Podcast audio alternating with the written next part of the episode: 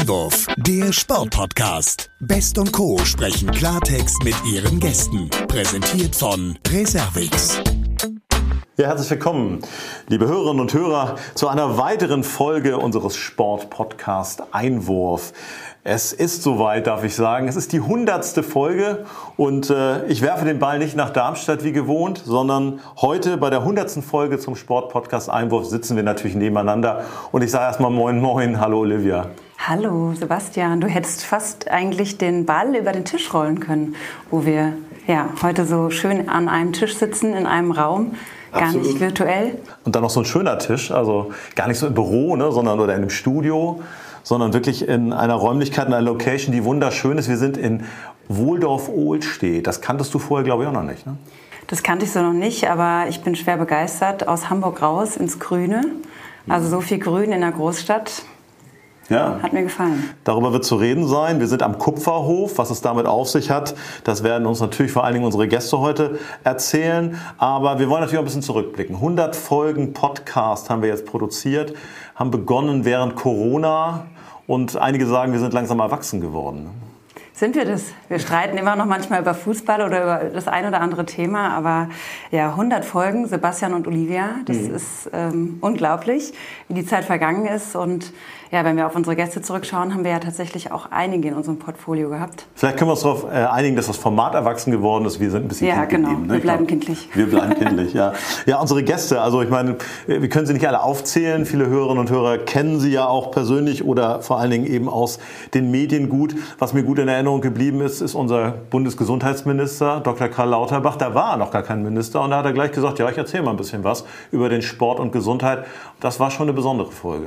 Ja, das war vor allen Dingen noch mitten in Corona und man konnte sich gar nicht vorstellen, dass so diese, dieses Zusammenkommen im Sport ja, gar nicht wieder so stattfindet. Aber wenn mhm. wir heute uns das anschauen, es hat zum Glück alles wieder funktioniert. Hat funktioniert. Ich denke auch gerne an äh, Britta Heidemann, ne, die sich damals gerade frisch Mutter geworden, dann auch ähm, quasi gar nicht lange überreden, überredet werden musste, um zu uns in den Podcast zu kommen und damals als Athletensprecherin vom IOC doch einiges zu erzählen hatte. Also auch äh, besondere Momente, die da dann zusammengekommen sind. Richtig, ja. Mhm. Ich erinnere mich gerne an Paul Ripke, der war ja relativ im, am Anfang in unserem Podcast. Stimmt, in Amerika. In Amerika mit Zeitverschiebung, das war auf jeden Fall auch ähm, ja, sehr besonders. Mhm. Aber auch in Oberhof, die Reise nach Oberhof zusammen. Ja. Mit Laura Dahlmeier, das Gespräch. Ähm, war auch was ganz, ganz Besonderes. Ganz eng dran an den Schützinnen sozusagen beim Biathlon, Weltcup, großartige Veranstaltung. Und was wir, glaube ich, auch noch hervorheben müssen, weil es ganz frisch noch ist, die Para-Olympics, beziehungsweise jetzt zuletzt die Special Olympics. Äh, da haben wir ja auch live berichtet, beziehungsweise konnten uns ein Bild machen von dem, was da in Berlin an ja, Weltklasse-Veranstaltung äh, auf die Beine gestellt wurde. Ja, da war ich leider nicht dabei, aber die Bilder und ähm, der Podcast, der hat mir sehr, sehr gut gefallen. Ja. Ähm, zum Glück machen wir das ja heute wieder zu zweit, beziehungsweise dann ähm, zu viert. Genau, wir haben tolle Gäste uns eingeladen, beziehungsweise äh, eingeladen ist fast das falsche Wort. Wir wollen sie jetzt vorstellen. Ähm, wir sind quasi eingeladen worden und ähm, sind, ich habe es gesagt, am Kupferhof zu Gast. Zugleich sind wir hier in einer Runde mit dem Vorstandsvorsitzenden und Geschäftsführer des Vereins Hände für Kinder, was es damit auf sich hat und was dieser Verein Tolles leistet. Darüber wollen wir sprechen, weil wir heute in unserer 100. Folge vor allen Dingen eben ein soziales Anliegen auch in den Mittelpunkt rücken wollen. Er ist Finanzfachwirt und er ist auch Gründungsmitglied, also Mann der ersten Stunde dieses Vereins und dieses Engagements hier Hände für Kinder. Er selbst und auch seine Frau Tamara haben eine sehr bewegte und bewegende Vergangenheit. Darüber wollen wir auch mit ihm sprechen. Äh, das hängt vor allen Dingen auch mit seinem Engagement zusammen und wir sagen mal herzlichen Dank, dass wir überhaupt hier sein können und freuen uns Steffen Schumann in unserer Runde. Hallo, moin, moin. Hallo, moin, moin. Schön, dass ihr da seid. Danke. Danke, Steffen. Ja, da darf ich jetzt ähm, unseren zweiten Gast ähm, in der Runde begrüßen. Ich freue mich sehr.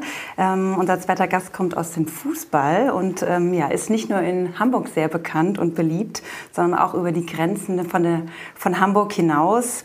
Er wurde mit seinem HSV allein dreimal deutscher Meister. Ja, sein wohl größter Erfolg war 1983 der Gewinn des Europapokals der Landesmeister. Noch etwas vor meiner Zeit tatsächlich. Vor meiner nicht, ich habe das Tor noch vor Augen. Athen gegen Juventus Turin. Richtig, ja. Das kann ich leider ähm, so live nicht berichten. Ähm, geboren wurde er in Herford in äh, Nordrhein-Westfalen und ähm, ja, seit vielen Jahrzehnten ist er allerdings in seiner Wahlheimat hier in, in Hamburg zu Hause. Und wir freuen uns natürlich auch sehr, dass er heute hier ist. Was man nicht vergessen darf, natürlich zu guter Letzt, heute ist er Clubmanager und Vizepräsident des HSV. Und wir begrüßen ihn sehr in unserer Runde. Herzlich willkommen, Bernd Wehmeier. Ja, moin moin auch von meiner Seite und schön, dass ich dabei sein darf. Jetzt haben wir alle Gäste vorgestellt. Ich glaube, jetzt sagen wir erstmal einmal Prost auf die hundertste Folge. Wir haben auch ein Gläschen hier. Schön, dass ja. wir hier zusammenkommen. Ja. Danke nochmal. Alles Gute, herzlichen Glückwunsch und äh, auf die nächsten 100. Einige richtig, ja. Das nehmen wir uns zu Herzen. Danke. Das tut doch gut bei dem Wetter. Ja, ähm, wir haben es eben schon gehört. Unsere Zuhörerinnen können es jetzt natürlich nicht sehen, ähm, aber wir sind ja auf dem wunderschönen Kupferhof. Ich bin das allererste Mal hier und Steffen natürlich da zu, zuerst mal zu dir. Vielen Dank nochmal, dass, dass wir hier sein dürfen. Bin hier eben schon mal ein bisschen rum, habe viele junge Gesichter auch gesehen, ganz, ganz toll. Vielleicht vorab, weil wir ja heute im Sportpodcast äh, sind. Vielleicht erstmal die Frage, wie sieht es mit, äh, bei dir aus mit dem Thema Sport? Bist du sportlich?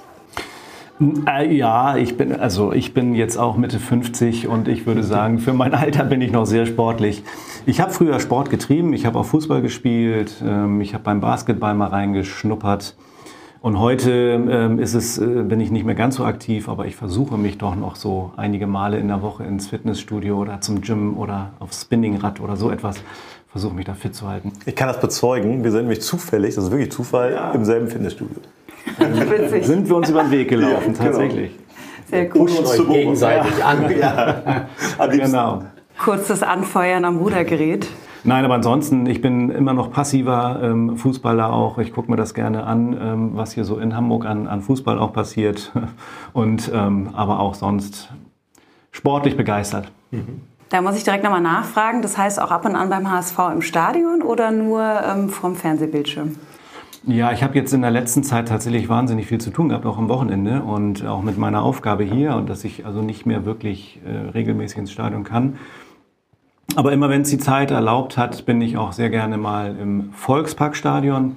Ich muss aber auch zugeben, in der letzten Saison war ich kein Mal dort. Da habe ich es leider nicht geschafft. Aber. Jetzt weiß ich, warum wir den Aufstieg am Ende nicht geschafft haben. Ah, Mensch. Das ist mein Wort. Okay, dann werde ich in der kommenden Saison äh, dafür sorgen, dass ich äh, öfter mal Zeit finde. Sehr schön. Das beginnt ja jetzt tatsächlich auch bald schon wieder, ne? Ja, ich glaube schon. Ne? Ja, geht, geht bald los. los. Also die ne? Mannschaft ne? ist äh, ja, seit heute wieder vor Ort. Mhm. Äh, heute und morgen sind so wie man so schön sagt, medizinische Tests und Leistungstests. Und ab Freitag geht es dann wieder auf den Platz. Ja, und äh, am 28. Juli, das ist ja gar nicht mehr so lange hin, ist äh, bereits wieder der erste Spieltag. Ja. Ähm, über Fußball wollen wir natürlich nachher nochmal sprechen, im Speziellen dann auch über den HSV. Ähm, lieber Steffen, jetzt möchten wir aber natürlich erstmal das soziale Anliegen in den, in den Mittelpunkt rücken. Ich habe es eben schon gesagt, wir sind hier am wunderschönen Kupferhof, ähm, wo die Organisation Hände für Kinder sein, sein Zuhause hat. Die Organisation gibt es ja seit 2013 und ähm, ja, vielleicht kannst du einfach mal so ein bisschen berichten, was steckt hinter der Organisation und was wird hier tagtäglich geleistet. Ja, sehr gerne. Ich freue mich wirklich, das mal berichten zu können und in diesem Format. Ähm, ja, seit zehn Jahren jetzt machen wir Kurzzeitwohnen für Kinder mit Behinderung und ihren Familien hier im, im Kupferhof in Hamburg-Wohldorf-Ohlstedt. Äh, also wirklich eine schöne Ecke Hamburgs. Ähm, ist nämlich sehr naturnah. Wir haben hier einen intakten Bauernhof in der Nachbarschaft und ganz viele Pferde, die hier vorbeikommen. Und Hühner wirklich schön. Gesehen. Hühner haben wir auch. Ähm, und Kurzzeitwohnen für Kinder mit Behinderung und deren Familien heißt, es gibt ähm, in, in, Norddeutschland alleine 10.000 Kinder, die von ihren Eltern zu Hause gepflegt werden. Gegründet haben wir das, weil, weil ich selber betroffener Familienvater bin. Ähm, unser Sohn Noah, unser drittes Kind, kam äh, zur Welt mit einem wahnsinnig schweren Gendefekt. Das war unser Wunschkind. Wir hatten zwei gesunde Kinder. Wir hatten von äh, Behinderung oder diesem Thema überhaupt gar keine Ahnung und wir hatten es auch nicht in irgendeiner Gefahrensituation äh, gesehen oder irgendetwas andeutungsweise gespürt. Meine Frau war wie die Male zuvor gerne schwanger und sportlich unterwegs, alles gut. Ähm, und dann mussten wir feststellen, wie das Leben doch eine wahnsinnige Wendung nehmen kann. Nämlich uns wurde, sage ich immer ganz gerne, ein, ein schwerst mehrfach behindertes Kind in die Wiege gelegt. Ähm, und wir wussten zunächst gar nicht damit umzugehen. Also unser Sohn Noah hatte das sogenannte Marshall-Smith-Syndrom. Das hat man dann irgendwann rausbekommen, nachdem man da sehr lange gerätselt hat, was er denn eigentlich hat. Das ist sehr selten. Sehr selten, ja. Und das ist dann noch so, dann hört man, euer Sohn hat das Marshall-Smith-Syndrom. 34 Fälle weltweit in 35 Jahren. Also 1 zu 8 Milliarden oder so, ein, ein Negativachter im Lotto oder so etwas. Ja. Ähm, naja, und dann äh, ist man relativ lange im Krankenhaus und ähm, sein Sohn wird ja, auf den Weg gebracht, man ist betreut von einer Intensivstation. Aber irgendwann kommt der Zeitpunkt, dann wird einem gesagt, jetzt müsst ihr nach Hause, wir können nichts mehr für euch tun. Und dann fragt man sich, äh, wie sollen wir das machen? Mit diesem intensiv zu pflegenden kleinen Kind, was man ja liebt wie seine gesunden Kinder, aber man kann es irgendwie gar nicht so richtig einordnen. Man richtet sich zu Hause ein, Intensivstation zu Hause sozusagen aber es sind ja auch noch die Geschwisterkinder da, die auch zur Schule gehen, die Freunde haben, die ja auch irgendwie ein normales Leben wieder führen wollen oder nach wie vor führen wollen. Führen wollen. Und äh, das wird alles extrem durchgeschüttelt und man hat sehr viel Angst vor diesen Situationen. Und dann stellt man irgendwann fest, nachdem man sich äh, so ein bisschen arrangiert hat, das Eheleben ist natürlich auch bei weitem nicht mehr das Eheleben, was man mal vorhatte oder sich vorgestellt hatte. Das Familienleben ist, ist, also die Kinder können nur mit Mama oder Papa was machen, eine Fahrradtour ins Kino gehen. Mhm. All diese Dinge finden nicht mehr statt. Und irgendwann kommt der Moment, wo man sich fragt, wann machen wir eigentlich mal Pause von diesem extremen Thema? Ja. Tag und Nacht, Tag ein, Tag aus. Unser Sohn war nachts am Monitor weil er eine Trachealkanüle hatte, so heißt das. Er hat durch so einen Stöpsel geatmet, hat den großen Nachteil, dass die Luft vor den Stimmbändern ein- und ausgeatmet wird. Deshalb wird er nachts am Monitor überwacht. Er konnte sich nicht äußern. Und eine gute Nacht war dreimal geweckt zu werden vom Monitor, eine schlechte Nacht war zehnmal geweckt zu werden und das jede Nacht. Mhm. Nie Wochenende, nie ausschlafen, nie dieses Bild von wir machen mal in Ruhe Frühstücken, O-Saft, Zeitung lesen, was auch immer. Und dann irgendwann die Frage, wann machen wir eigentlich mal wieder Urlaub? Mhm. Denn der war mit unserem Sohn absolut nicht möglich. Das wäre das Verlagern des Alltags an einen anderen Ort gewesen unter einem extremen Aufwand. Ja. Es hat es nicht gerechtfertigt. Und da spätestens war, war es so weit, dass ich dachte, ähm, jetzt muss ich mir mal umschauen, wo können wir denn mal Entlastung erfahren? Wer nimmt uns unser Kind mal ab? Nicht, wir wollen es loswerden, sondern wer nimmt uns die Pflege mal ab? Für eine kurze Zeit, damit wir mal den Akku aufladen können. Und so ist es entstanden, dass ich mit einem anderen Familienvater mich zusammengetan habe, der Ähnliches gedacht hat und wir haben einen Verein gegründet mit dem Ziel, irgendwann einmal, wann auch immer das sein wird, über Spendengelder, die wir sammeln wollten, ein Haus zu gründen, wo Eltern hinfahren können, wo sie mit wohnen können in möglichst hotelähnlichen Zimmern. Die Kinder werden getrennt von den Eltern in einem adäquaten, intensivmedizinisch betreuten Zimmer versorgt von professionellen Pflegekräften. Die Eltern können ausschlafen, durchschlafen, sich an gedeckten Tisch setzen. Alles, was sie wollen, tun, aber nichts müssen. Das war unser Traum. Und das haben wir dann nach fünf Jahren Vereinsgründung geschafft. Wir haben am Ende fünf Millionen irgendwie zusammengekratzt, haben ein Haus kaufen können, nämlich dieses, wo wir heute sind, ein ehemaliges Schulungshaus der Stadt Hamburg. Und jetzt seit zehn Jahren äh, machen wir Kurzzeitwohnen für Kinder mit Behinderung. Ja, und die Eltern mit ihren Kindern kommen aus ganz Deutschland zu uns, weil es das so nicht gibt. Es gibt nur ein paar wenige Kinderhospize, wo man auch entlastet wird, aber da wie der Name schon sagt, muss ich vielleicht gar nicht groß erklären, spielt natürlich der nahende Tod eine Rolle und das will und kann auch nicht jeder in, mhm. ins Hospiz gehen mit seinem Kind. Ja. Vielleicht ganz kurz, weil wir auch manchmal so Hintergrundgeräusche hören. Du hast das Haus angesprochen, ein wunderschönes Haus, man kann sagen eine, eine Villa. Und wenn hier ein paar Geräusche sind, dann sind das halt die Geräusche, die hier ums Haus herum sind, nur dass die Hörerinnen und Hörer sich nicht irritiert fühlen. Ja, wir sind live dabei. Vielleicht hören wir gleich noch ein paar Kinder, die gleich von der Mittagspause genau. hier vorbeischleichen.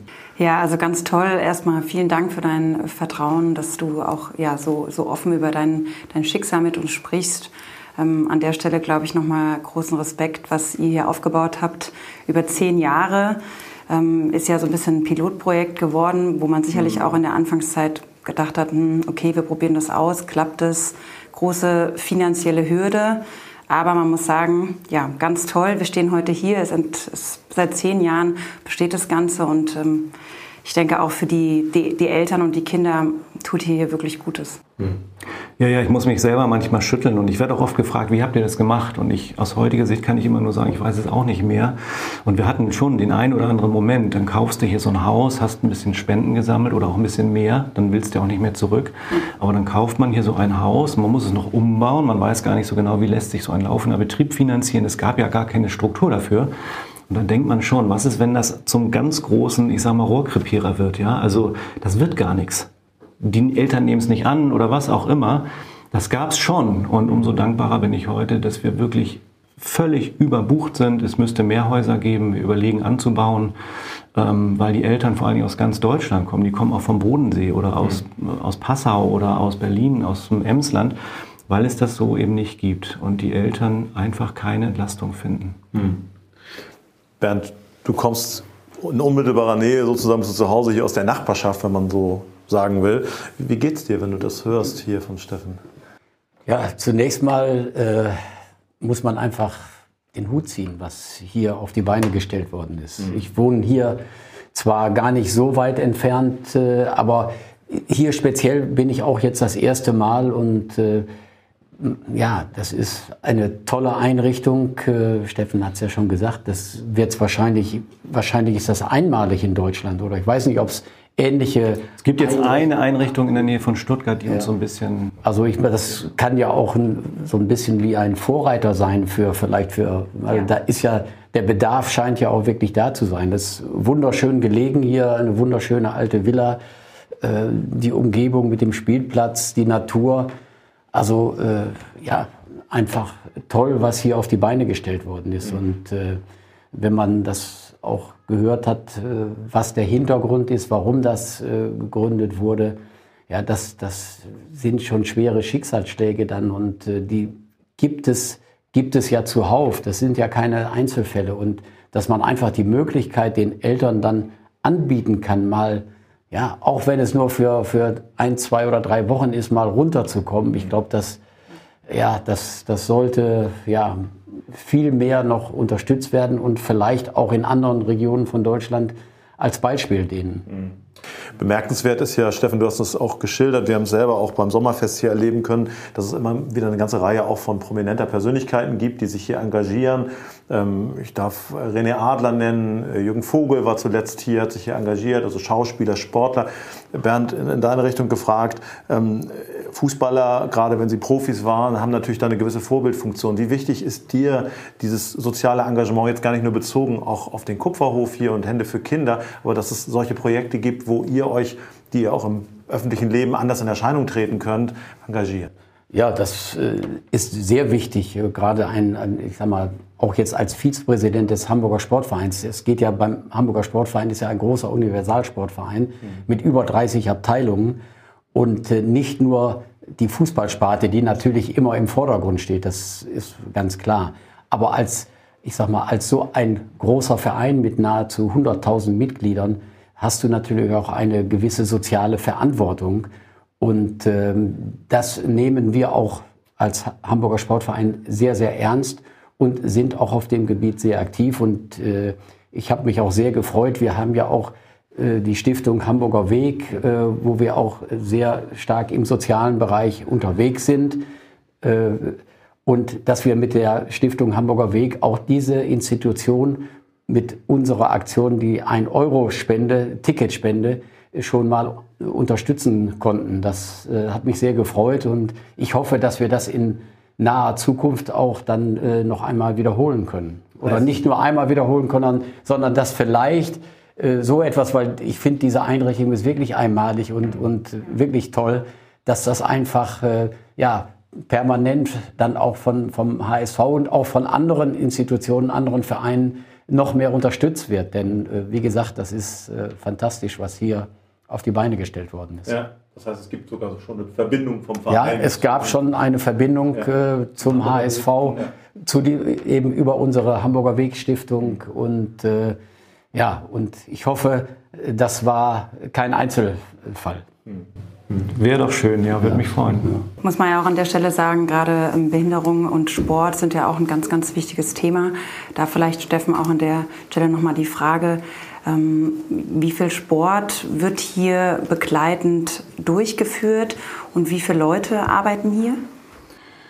Ähm, also insgesamt ähm, haben wir zwischen 35 und 40 Pflegekräften hier, die sich rund um die Uhr in, in, drei Schichten, äh, 365 Tage im Jahr um die Kinder kümmern.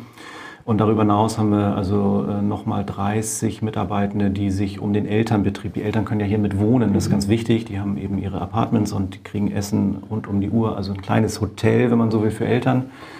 Ähm, wir sind 70 Mitarbeitende hier im Kupferhof und nochmal 70 Ehrenamtliche. Und gerade das Ehrenamt ähm, trägt in großem Maße dazu bei, auch gerade diesen Familien, insbesondere den Gastkindern, also mit Behinderung, ihnen das zu geben, was sie brauchen. Und da ist der Sport, ähm, findet auch, auch statt, äh, immer natürlich im Rahmen dessen, was geht. Wir haben natürlich auch wahnsinnig viele Rollstuhlkinder.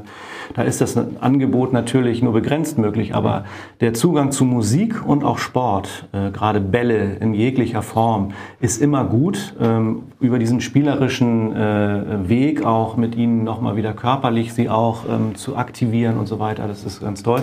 Und da haben wir ein ganz großes, ähm, großes, großen Zulauf auch an Ehrenamtlichen, die sich da anbieten, die verschiedene Dinge anbieten, von tiergestützten Maßnahmen auch, mus musisches Angebot und eben auch Sport. Und wir haben auch einen, einen ganz tollen jungen äh, Mann, der ehrenamtlich hier engagiert, der macht hier Personal Training sozusagen mit den Eltern, weil, die auch, weil er sich auch sagt, hey, die Eltern, die machen so viel, ja. ähm, die müssen hier einfach mal den Kopf frei weg von, von diesem Gedanken, einen Rollstuhl schieben zu müssen oder sich um das Kind kümmern zu müssen, mal jetzt einfach das machen, was sie gut finden sportlich betätigen oder Fußball spielen im Garten ähm, oder auch mal Wohlfühlmassagen für Eltern, die sich wirklich verdient haben. Wahnsinn. Also die Akkus wieder aufzuladen. Genau, alles was, ich sage mal, wir sind hier die Akkuladestation und es ist tatsächlich so, man, also jedes Gerät, ja, Handy oder, oder auch das ist natürlich platt. Jedes Gerät braucht einen Akku und wenn er alle ist, funktioniert das beste Gerät nicht mehr. Das kann noch so toll sein. Wenn der Akku leer ist, ist er leer. Dann kannst du das Gerät in die Ecke legen. Und das ist bei Menschen natürlich ein Stück weit ähnlich. Ähm, auch wir Menschen brauchen Regeneration.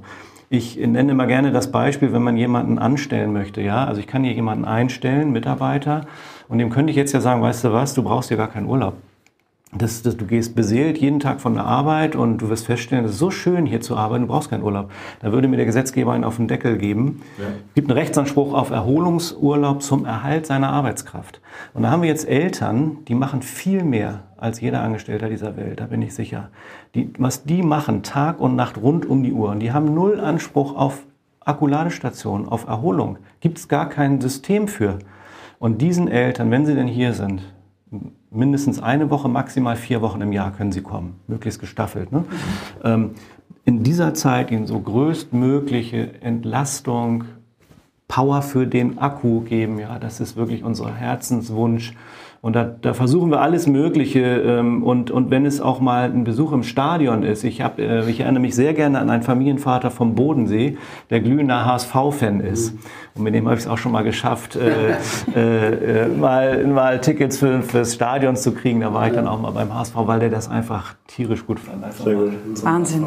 Und das an so einem schönen Ort hier. Ja.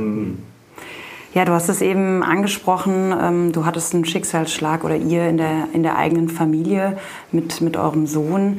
Wie weit hat dich diese Erfahrung, mm, ja, lässt dir helfen, quasi so im, im Alltag hier das Ganze, das Ganze zu managen, wenn man weiß, wie sich jedes Elternteil fühlt? Also das hilft natürlich ungemein. Und ich glaube, die ganze Einrichtung würde es gar nicht geben, hätte ich diesen Antrieb der eigenen Betroffenheit nicht gehabt. Ich hätte genug Momente äh, während dieser Gründungsphase äh, gehabt, wo man sich dann sagt, ah, also diesen Knüppel zwischen den Beinen, den muss ich jetzt nicht auch noch haben oder über diesen Brocken noch, den man mir in den Weg geschmissen hat, zu steigen. Äh, damals hieß, als wir das dann überlegt haben zu machen, waren wir mit, mit, mit Behörden in Kontakt und mit Krankenkassen, wie lässt sich das finanzieren? Da sagte man uns sinngemäß, ähm, Kurzzeitwohnen für Kinder mit Behinderung gibt es seit 100 Jahren nicht. Und wenn es seit 100 Jahren nicht gibt, dann gibt es ja keinen Bedarf, sonst gäbe es das ja schon. Mhm. Und vielleicht muss es das die nächsten 100 Jahre auch nicht geben. Also das sind so Sachen, wo du sagst, weißt du, ich habe bald keine Lust mehr. Das ist ja richtig, aber wenn man, wenn man, wenn man nur Knüppel in den, in den Weg geworfen bekommt, dann ist es schwierig. Also die eigene Betroffenheit, wirklich diesen Weg weiterzugehen, sozusagen, das muss es geben, weil ich weiß ganz genau, die nächste Nacht wird wieder, ich, ich habe keine Perspektive, ich breche zusammen, auch ich habe das für mich ja auch gesehen. Meine Ehe war auch an der einen oder anderen Stelle mehr als wackelig aufgrund dessen. Und wir wollten es unbedingt. Und das war schön. Und heute, meine Frau und ich beide hier tätig, meine Frau in der Pflege, ich in der Geschäftsführung, kann es so sehr nachfühlen, wenn hier Eltern sind, die mir Geschichten erzählen, wo ich sage, ja, ähm, also ich glaube, das tut äh, der Sache gut, dass ich immer noch genau weiß, wie es ist. Wenn ich sage, ich weiß noch, wie es ist, unser Sohn lebt leider nicht mehr, er wurde 14 Jahre alt und hat irgendwann gesagt, ihr habt mir einen guten Weg begleitet, äh, aber ich kann einfach nicht mehr. Und äh, mit 14 Jahren ist er leider verstorben. Aber ich weiß noch, wie es ist und es waren 14 dennoch schöne Jahre, denn er war auch ein fröhliches Kerlchen und wir vermissen ihn auch ein Stück weit, trotz aller Umstände. Ja, natürlich. Aber es ist eine schöne mhm. Geschichte. Aber wir wissen es immer noch sehr, wie es sich anfühlt, wirklich diese Pflege eines sehr, sehr schwer kranken, sehr schwer behinderten Kindes zu begleiten. Ja, wir haben vorhin kurz ähm, darüber gesprochen, da sind die alltäglichen Probleme, viel Verkehr, Bahn kommt zu spät, schlechte Laune, was auch immer, auf einmal, ja, eigentlich keine wirklichen Probleme. Bernd, ja, vielleicht. Ja, ja. Also da sieht man, äh, was wirkliche Probleme sind und äh, dass man sich äh, oftmals selbst Probleme macht oder einredet, ja. die in Wirklichkeit mhm. gar keine Probleme sind. Ne? Ja, an der Stelle. Auch ein verlorenes Fußballspiel ja. gehört absolut dazu und da absolute Nebensache. Kann man dann ne, sich ärgern, aber eigentlich müsste man sich sagen, okay, es gibt viel schlimmere Dinge. Ne? Ja. Ja. Auch ähm, weil wir gerade von den Schicksalsschlägen gesprochen haben, Bernd, du hast ja auch neben deinen ähm, vielen Erfolgen und deiner erfolgreichen Karriere auch schon ähm, einige Schicksalsschläge in deinem Leben hinter dich gebracht, ähm, sei es ähm, ja mit einer Krankheit oder mit, mit zwei Krankheiten, aber auch mit dem Tod deiner Frau. Wie sehr haben dich diese Erfahrungen geprägt, vielleicht auch jeden Tag anders an das Ganze ranzugehen? Ja, ähm, das ist natürlich äh, oder sind Sachen, also die Krankheiten, das habe ich ja relativ gut oder gut überstanden und überwunden, aber der Schicksalsschlag mit meiner Frau, das äh, ist nach wie vor, wirkt nach wie vor nach und äh, ja, da muss man sich jeden Tag überwinden. Mhm. Oder ich muss mich jeden Tag überwinden. Und Hat es dich demütiger gemacht insgesamt?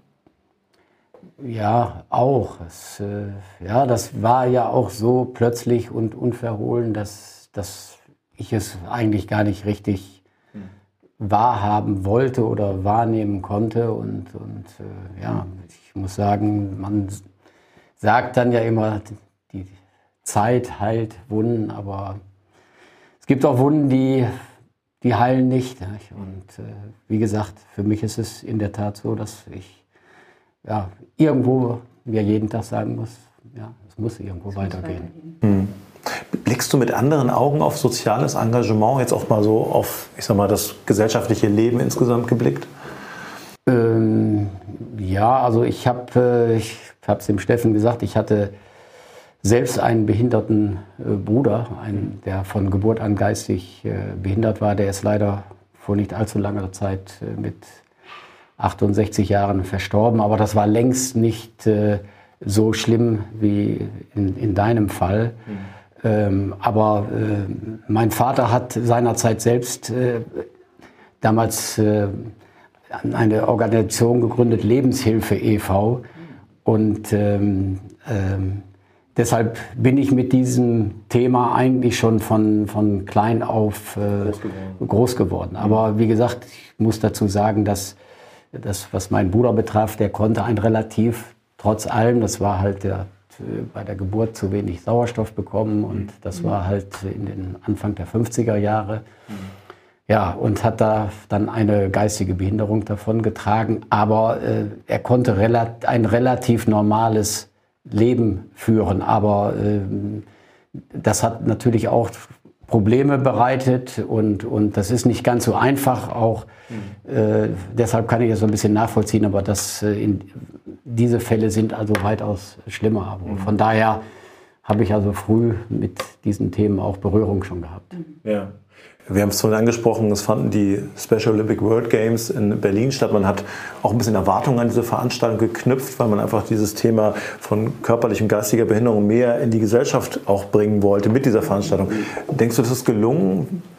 Ja, aus meiner Sicht äh, absolut. Also das, was ich mitbekommen habe, auch das, was rübergekommen ist, was man gesehen hat, äh, großartige Veranstaltung und äh, ich weiß wie viel Arbeit und wie viel Aufwand hinter so einer Veranstaltung steckt und wie viel äh, Ehrenamtliche äh, da gebraucht werden, die da wirklich mitmachen. Und ich glaube, dass äh, äh, das war ein voller Erfolg. Ihr wart, glaube ich, habt ihr eben gesagt, mhm. selbst dort vor Ort, habt das live miterlebt. Das habe ich nicht, aber ich glaube, der Eindruck täuscht nicht, den ich von außen auf diese Veranstaltung hatte, dass äh, oder habe dass es äh, eine tolle und großartige Veranstaltung war. Ja. Und sicherlich das Ganze auch noch mal mehr in das Bewusstsein der Menschen bringt. Eine, äh, wie ich sagen würde, auch einzigartige Stimmung.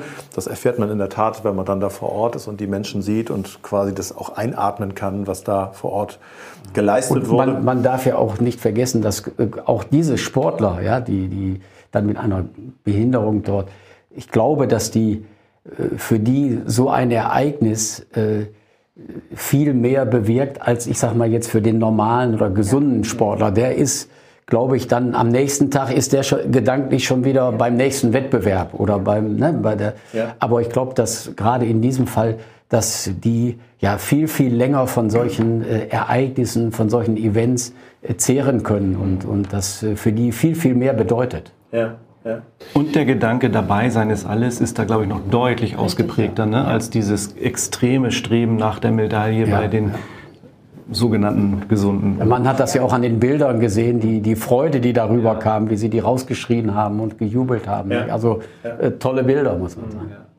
Dabei sein ist äh, alles, das ist das Stichwort, auch wenn es äh, darum geht, dass ich gerne mit dir, Steffen, nochmal darauf gucken möchte, wie man hier dabei sein kann. Vorweg aber die Frage, äh, wie finanziert sich das alles hier? Das ist ja schon so, wir haben es gehört, es ist eine ganze Reihe, also ich möchte sagen, äh, schon eine ganze Menge Mitarbeiter, die hier sowohl hauptamtlich als auch ehrenamtlich sich engagieren. Aber wir wissen alle, dass soziales Engagement in diesem professionellen Maße viel Geld kostet. Wie löst ihr das?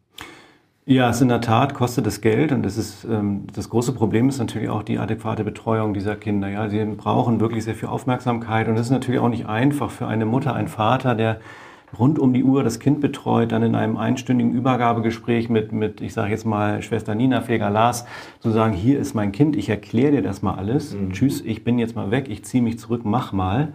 Das ist ja nicht so einfach. Und ähm, deshalb sind, ist es auch wichtig, dass die Eltern hier mit wohnen können. Das bedeutet wiederum ja auch eine ganze Menge an, an Möglichkeiten. 36 Betten für Begleitpersonen hier, also viele, mhm. viele schöne Zimmer, die hotelähnlich eingerichtet sind. Das ist eben und das ist ein Bereich, der ist überhaupt nicht finanzierbar über irgendeinen Kostenträger. Ja. Äh, da zahlen die Eltern tatsächlich eine, eine Selbstkostennote. Ähm, das, was wir an Kosten haben im Sinne der Gemeinnützigkeit, geben wir den Eltern weiter. Aber ja. mehr eben auch nicht. Das ist keine Gewinnerzielungsabsicht hinter oder irgendwas. Mhm. Die Kinder, wenn sie hier sind, äh, wir sind ein Haus der sogenannten Eingliederungshilfe. Das ist eine sozialbehördliche Leistung. Das heißt, wir haben, als wir damals das Haus gegründet haben, überlegt, mit wem kann man denn hier welche Leistung überhaupt abrechnen. Und genau das war die komische Frage auch, äh, die uns keiner beantworten konnte, denn diese Leistungsart gab es nicht. Und jeden, den wir angesprochen haben, gesagt, ja, ne, dies mit denen muss es vielleicht nicht geben und, und ja. so weiter.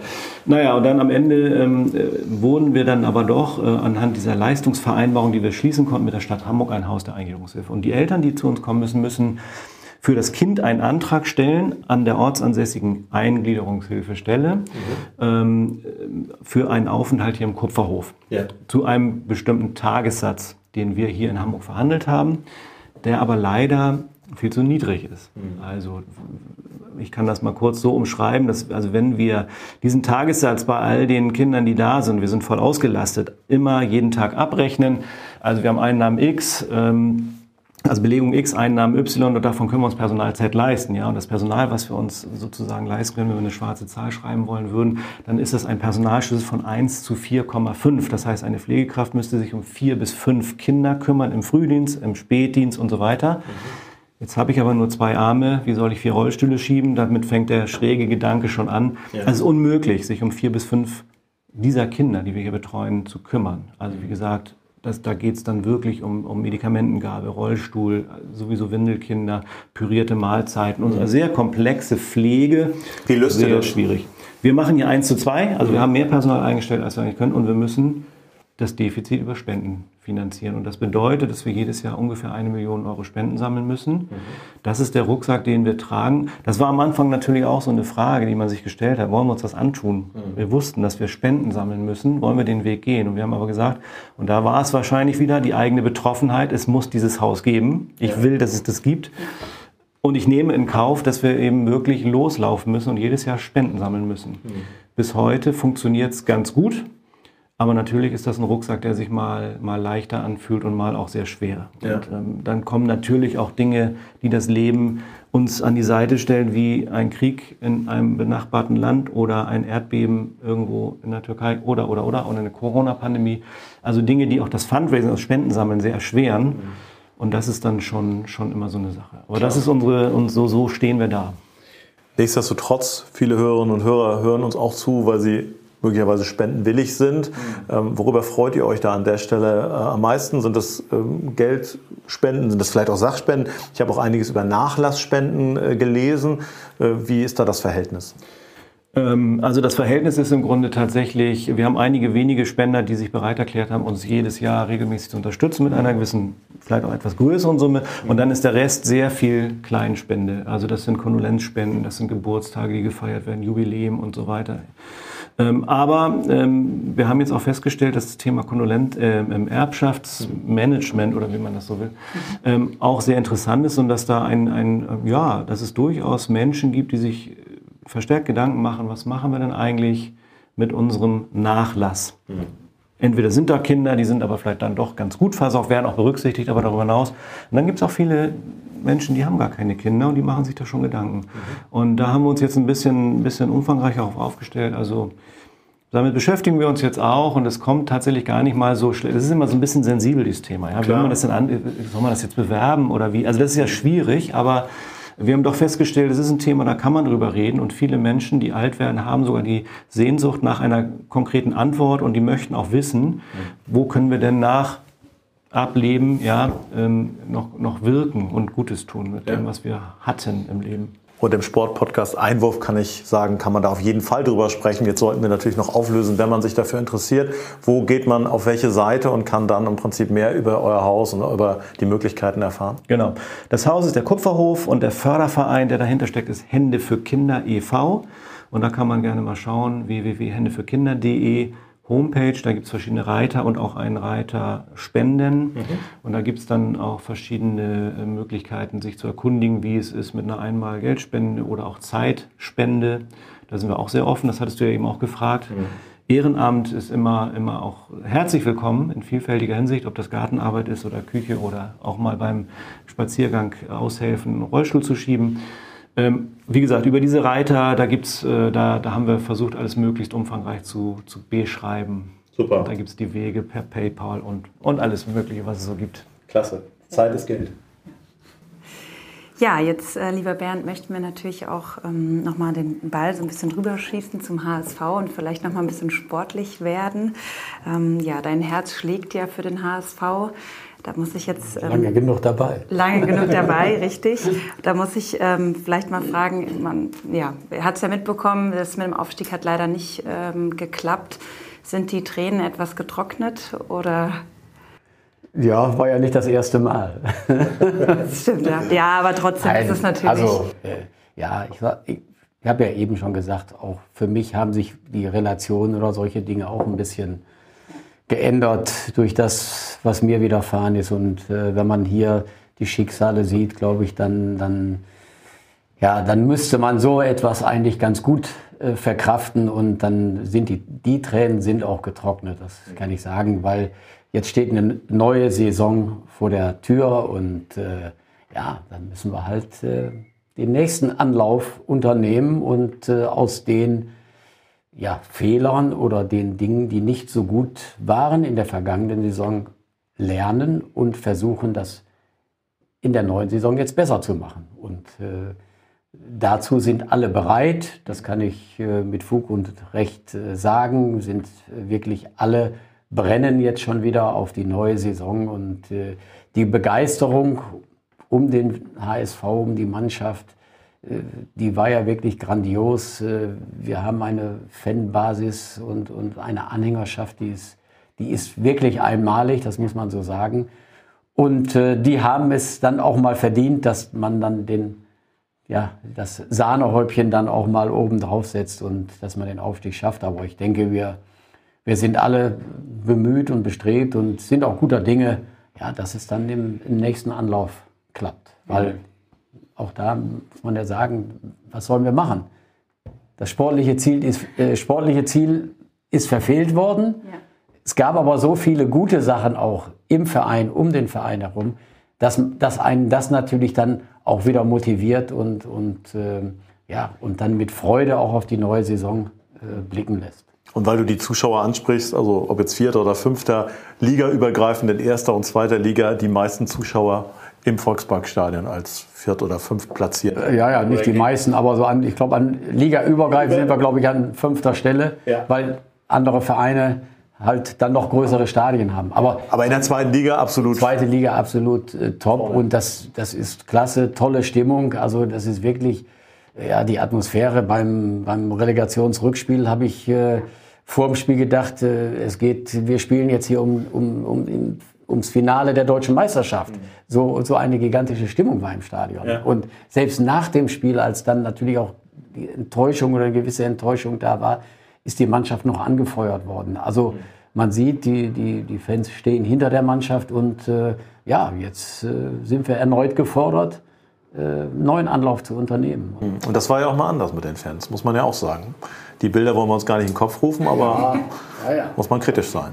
Ja, nee, zu Recht. Ich meine, äh, wie gesagt, das ist ja immer so, es, dass natürlich, äh, ja, die Mannschaft gibt den Takt vor, muss man sagen. Wenn, wenn, ich glaube, wenn die Zuschauer das Gefühl haben, die geben wirklich alles, die holen alles aus sich raus, dann sind sie auch, äh, äh, dann können sie das akzeptieren, sagen wir es mal so, wenn man ein Spiel auch mal nicht gewinnt oder vielleicht sogar verliert. Aber wenn sie das Gefühl haben, da wird nicht alles rausgeholt und nicht alles gegeben, dann sind sie auch zu Recht sauer. Ja. Aber wie gesagt, äh, äh, im Moment sieht es gut aus, die Stimmung ist gut, aber wir müssen von der, vom ersten Spieltag an wissen wir, dass wir vom ersten Spieltag an da sein müssen. Ja. Natürlich ist es am Ende unglücklich gelaufen. Jetzt kann man sagen, ja, und dann warum so eine lange Nachspielzeit? Und, aber äh, den Aufstieg haben wir ja nicht am letzten Spieltag äh, äh verloren. verloren, sondern ja.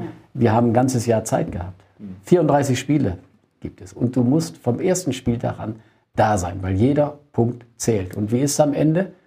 Da fehlt dir vielleicht ein, so wie es jetzt war, dann fehlt dir ein Punkt. Aber oftmals heißt es dann ja am Anfang, naja, sind, sind ja noch 30 Spiele und nee, am Ende fehlt dir dieser eine Punkt, den du vielleicht da hast liegen lassen. Ja. Und das müssen wir einfach verinnerlichen und, und eigentlich so, wie wir in das Spiel, auch das Rückspiel gegen Stuttgart, also das Relegationsrückspiel, mit dieser Einstellung, wenn wir so in die Spiele gehen, dann ist mir wirklich nicht bange. Dann bin ich sicher, dass es im nächsten Anlauf auch klappt. Ja. Ich komme dann auch ab und zu mal. genau, haben wir ja schon vereinbart. Ja, genau. Da spricht auf jeden Fall ein, ein Fußballherz. Ähm, da an der Stelle wahrscheinlich die Frage überflüssig, aber du warst bei jedem Spiel im Stadion, sicherlich. Bei den Heimspielen war ich immer da, ja. Bei den Auswärtsspielen auch sehr häufig, nicht bei jedem, aber äh, ich würde sagen mindestens bei jedem zweiten. Gut. Ja, die Pause war jetzt ja relativ kurz. Wir haben schon vorhin drüber gesprochen. Es geht jetzt bald wieder los. Ja. Ähm, da bleibt ja eigentlich gar nicht viel Zeit für Urlaub oder vielleicht mal andere Hobbys. Ja, also ich bin ja jetzt so im, ja gut, als, äh, als Vizepräsident äh, ist man schon sehr gefordert, weil wir haben über 30 Abteilungen mhm.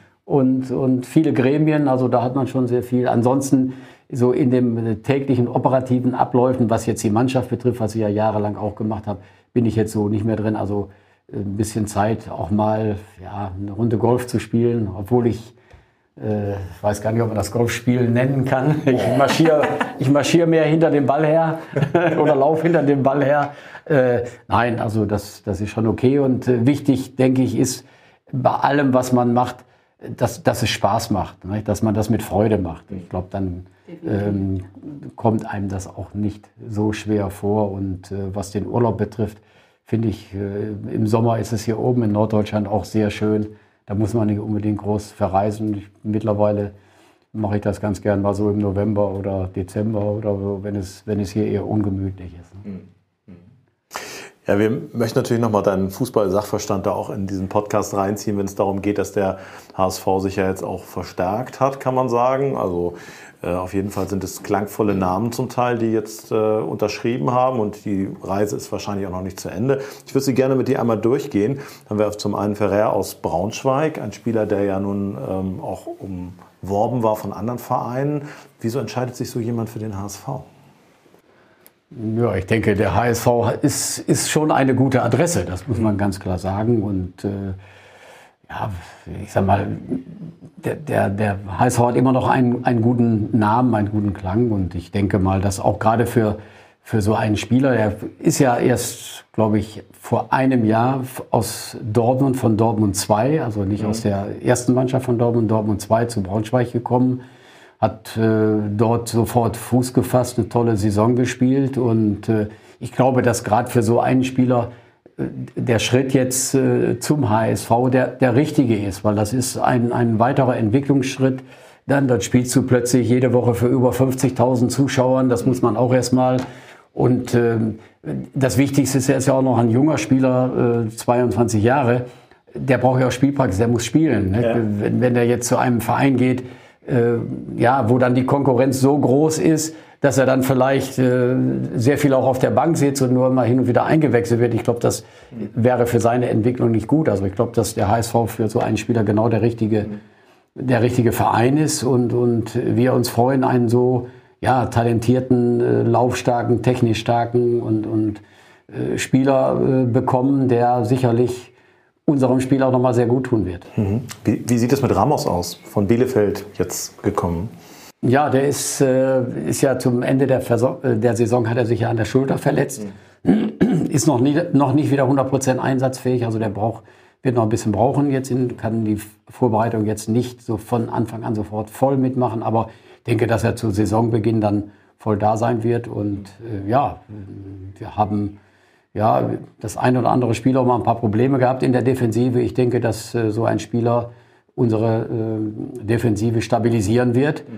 Und man muss ja auch immer, darf ja auch eins nicht vergessen, dass jetzt äh, Spieler, die dazukommen, die, die zum einen das Niveau, also die, die Qualität verbessern, aber auch die Spieler, die da sind, wenn ich jetzt, er spielt ja auf der gleichen Position wie ein Jonas David, also Innenverteidiger, der wird natürlich dann auch unsere Spieler, die schon da sind, auch die Spieler, die aus dem eigenen äh, Nachwuchs kommen, nochmal pushen. Die Konkurrenz ist größer mhm. und dann muss man am Ende sehen, wer sich da durchsetzt. Mhm. War das äh, aus deiner Sicht ein Stück weit auch so ein bisschen das Problem und die Achillesferse, diese Innenverteidigung, die ja durch den Ausfall von, von Vuskovic im Prinzip dann schon bald nicht mehr so spielen konnte wie gedacht?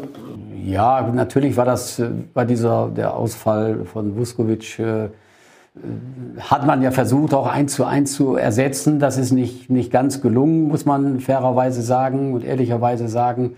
Aber ähm, die Defensive ist nicht, ist nicht nur die Abwehrreihe, sondern Defensive ist das gesamte Verhalten der gesamten Mannschaft. Mhm. Und ähm, wie gesagt, da haben wir sicherlich äh, Punkte, die wir, die wir verbessern können. Und, und, aber das, wie gesagt, das betrifft dann nicht nur den einzelnen Spieler oder eine einzelne eine, Ab, eine Abwehrreihe, sondern das betrifft äh, die, die gesamte Mannschaft. Ja. Und das gesamte äh, Defensivverhalten aller zehn Feldspieler oder man kann auch sagen aller elf Spieler, weil den Torwart kann man damit einbeziehen. Ja.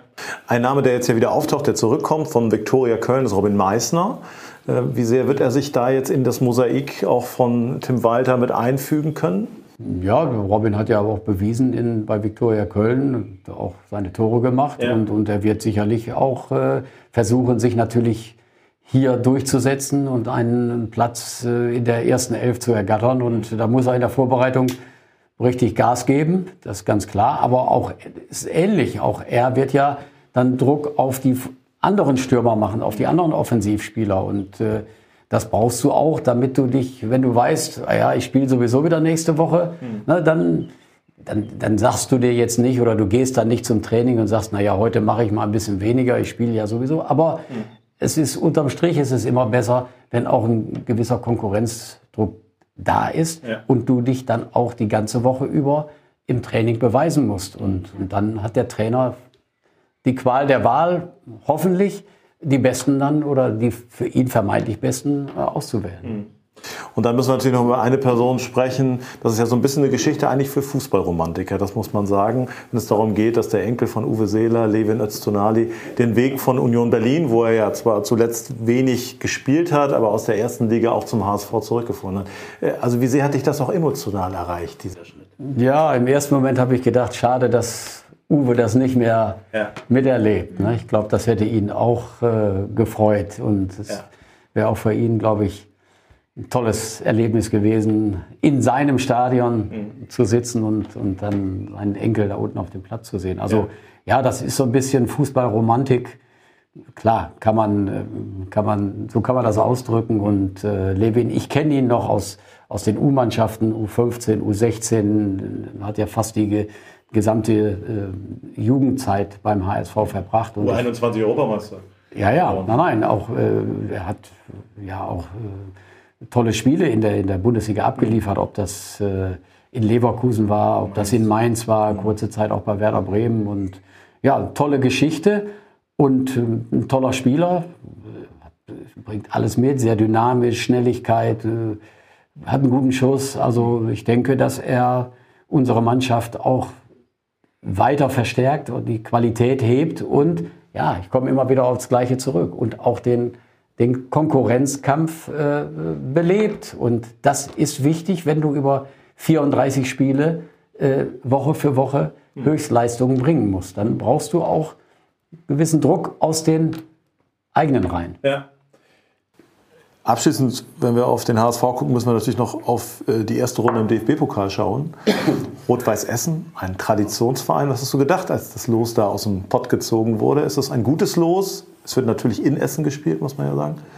Im ersten Moment habe ich gedacht, gut, dass der Horst Rubesch da nicht mehr spielt. ja, da gibt es ja noch eine Verbindung. Ja, naja, das ist ja, Horst ja. kam ja damals von ja. Rot-Weiß Essen und hatte in der Saison, bevor er zum HSV gekommen ist, über 40 Tore gemacht in mhm. der zweiten Liga. Also momentan sind sie nur in Gänsefüßchen in der dritten Liga, ja. aber das wird ein ganz, ganz schwerer äh, Auftakt im DFB-Pokal und das ist ein Spiel, wo du wo wir von der ersten Sekunde an so da sein müssen wie im Relegationsrückspiel gegen Stuttgart in der ersten Halbzeit. Ja. Weil sonst gehst du da unter. Dann werden die sich in einen Rausch spielen und dann, das, darf, das musst du verhindern, das darfst du nicht zulassen. Dass die, die müssen von Anfang an das Gefühl haben, oh Mann, HSV, das ist vielleicht doch eine Nummer zu, zu ja. groß für uns. Und ja. äh, in dem Moment, wo sie fühlen, Mensch, die kochen ja auch nur mit Wasser, dann wird es schwer, auch mit einem fanatischen Publikum an der Hafenstraße in Essen. Ja, absolut. Wir freuen uns drauf.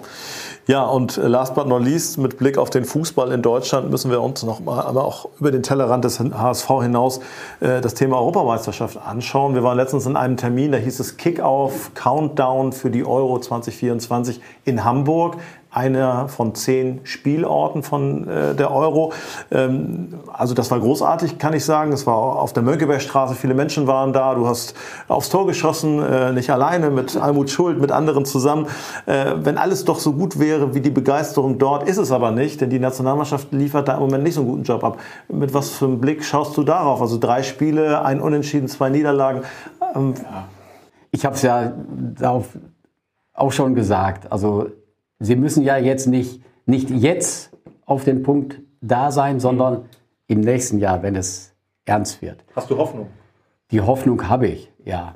Weil ähm, ich glaube, es wird und hoffe darauf, dass es ähnlich gute Stimmung dann wieder sein wird, wie es seinerzeit 2006 beim sogenannten Sommermärchen ja. war. Und, äh, aber eines ist auch klar, im Moment ist es zu wenig, was da angeboten wird. Und ich glaube, dass es ganz wichtig ist, dass, dass Hansi Flick auch jetzt äh, praktisch ein, ein Gerüst findet, ne? ein, ein Kern der Mannschaft, die sich dann auch bis zur EM dann einspielen können. Also ich sag mal, die, die, die, die Experimentierphase, die muss jetzt vorbei sein. Ja. Also er muss jetzt, natürlich äh, wird immer mal der eine oder andere dazukommen oder rauskommen, aber äh, ich glaube, es ist ganz, ganz wichtig, dass man jetzt, wenn die, wenn die nächste Länderspielperiode ansteht, dass er sich dann darüber im Klaren ist, okay, das, das sind meine Spieler oder das ist so mein Kern dieser Mannschaft, die nächstes Jahr spielen soll. Ja.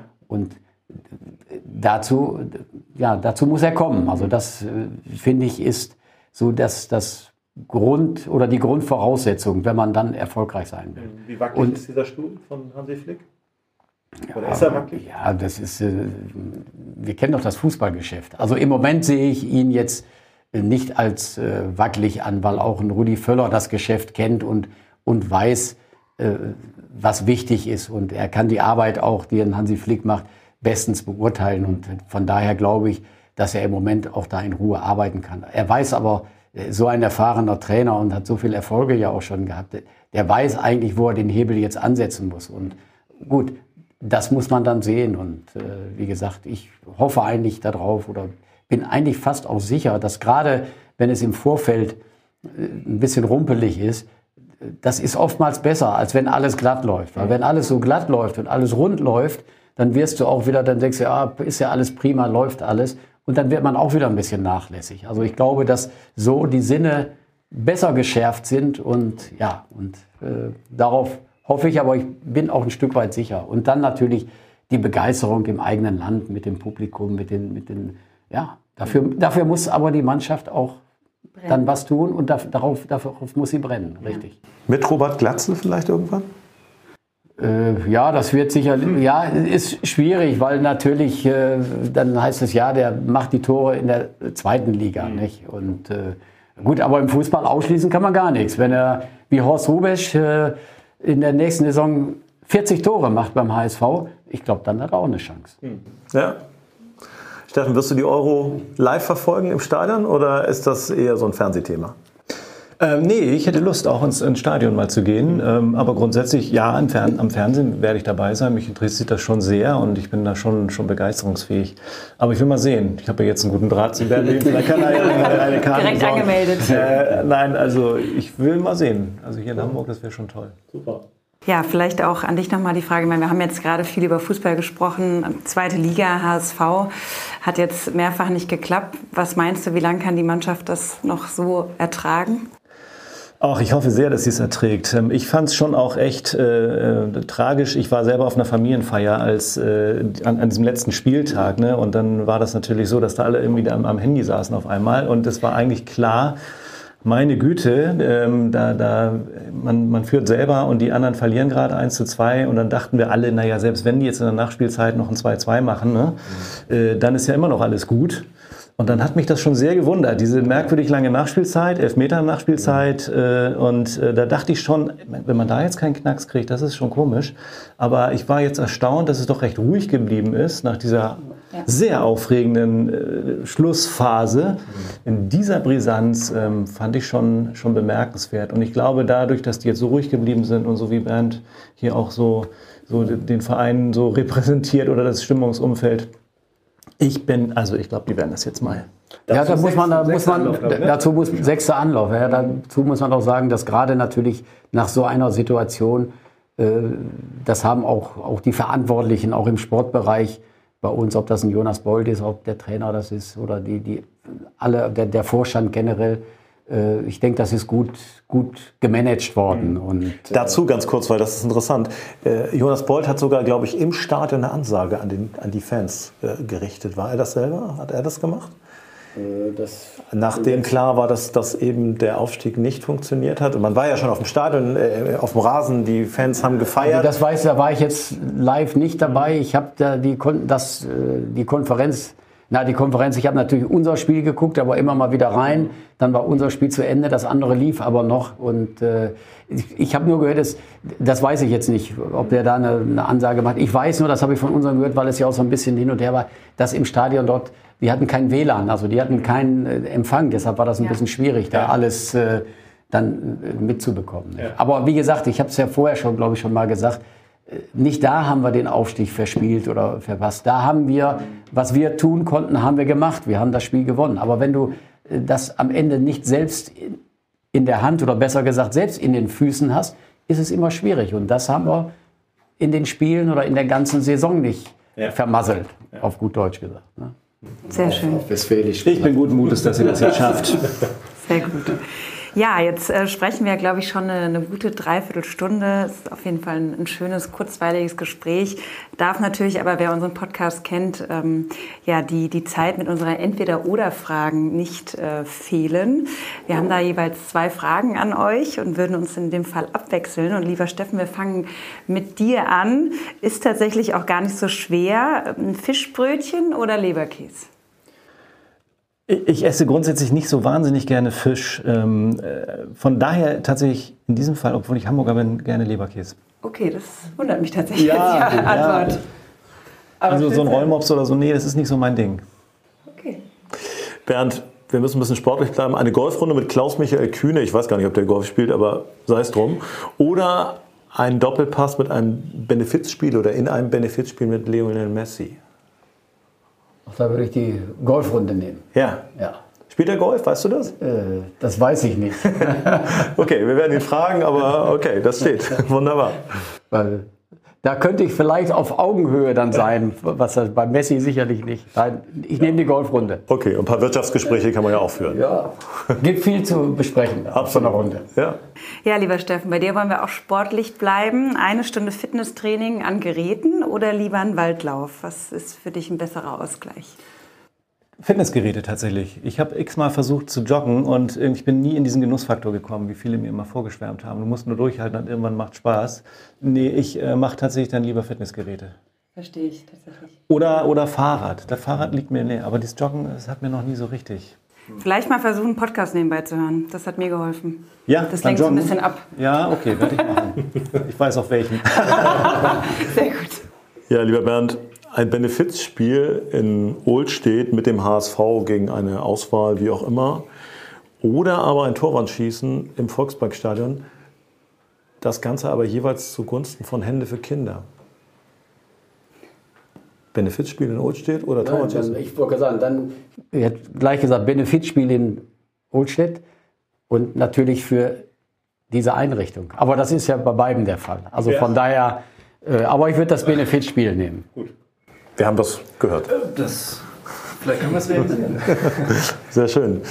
Ja, blicken wir vielleicht abschließend noch mal ein Stück weit nach vorne ähm, und äh, wollen natürlich auch an dieser Stelle euch fragen, was so, ich sag mal, die naheliegenden Ziele sind, die ihr jetzt auch vor Augen habt, sowohl sportlich über Bernd, wenn es darum geht, dass der HSV natürlich aufsteigen soll, aber was gibt es sonst noch so für Themen, auch für dich persönlich, mit denen du dich im Moment auseinandersetzt, wo du sagst, da möchte ich in den nächsten ein, zwei, drei Jahren noch mal ein Stück weiter nach vorne kommen? Naja, äh klar ist der HSV immer, spielt immer eine Rolle und ist natürlich immer im Bewusstsein. Aber ja, ich bin mittlerweile in einem Alter, wo man eigentlich sagt, okay, man möchte die nächsten Jahre einfach nur gesund bleiben und äh, viele schöne Dinge noch machen können und, und erleben. Und, äh, ja. Also wie gesagt, ich habe selbst erlebt, wie schnell ja, Träume oder Vorstellungen zerplatzen können. Deshalb äh, denke ich so weit nicht im Voraus, sondern ich freue mich, wenn ich gesund bleibe und noch äh, einige Dinge machen kann und erleben kann. Super. Steffen, wie sieht es bei dir aus? Ach ja, mir geht es eigentlich auch ähnlich. Ich habe ja hier durch meine Arbeit lerne ich sehr viele Menschen kennen, die wirklich viele Dinge nicht können. Ich habe es auch vorhin schon ja kurz erzählt. Äh, wir hatten hier zu unserem Sommerfest den Samuel Koch, der von der einen auf die andere Sekunde ein völlig äh, anderes Leben führen muss durch Behinderung, durch einen Unfall. Und da merkte man doch, oder ich merkte dann immer wieder, wie dankbar man eigentlich doch jeden Tag sein mag. Äh, man hat eigentlich nicht wirklich große Probleme hier bei uns in Deutschland, hier in Hamburg. Ähm, Gesundheit, ganz wichtig, möge einem erhalten bleiben, aber auch wirklich jeden Tag dankbar annehmen. Und man kann das auch ein Stück üben und ich will zusehen, dass ich auch das für mich und mein Umfeld immer mehr übe. Dankbarkeit äh, an den Tag zu legen und was auch zu versprühen. Mhm. Vielleicht Menschen anzustecken, mehr dankbar zu sein. Mhm. Weil wir haben alle wahnsinnig viel mehr Grund, dankbar zu sein, als sich über irgendetwas Kleines zu ärgern. Mhm. Wir verschwenden viel zu viel Energie in die Dinge, die uns ärgern, als in die Dinge, wo wir eigentlich mit Fug und Recht sagen könnten, hey, mir geht's gut. Also das wäre für mich auch noch meine Zukunftsperspektive, da noch besser zu werden, sich in Dankbarkeit zu üben. Und ein wunderbarer Appell für unsere 100. Podcast-Folge. Vielen Dank. Äh, an dieser Stelle, ja, liebe Olivia, wir gehen jetzt in die Sommerpause, das muss man auch nochmal sagen. Also unsere Hörerinnen und Hörer müssen ein bisschen Geduld haben, bis wir im September dann wiederkommen. Und äh, ja, ich kann mich nur bedanken bei Bernd Wehmeier, Steffen Schumann, dass wir hier heute zu Gast sein konnten und das so ein, ja, für mich auch sehr angenehmes und auch vor allen Dingen informatives Gespräch war. Es hat großen Spaß gemacht. Vielen Dank, dass wir dabei sein durften und auch wir unser soziales Thema so ein bisschen in die Welt tragen durften, dank eures Podcasts. Vielen ja. Dank. Vielen Dank auch von meiner Seite.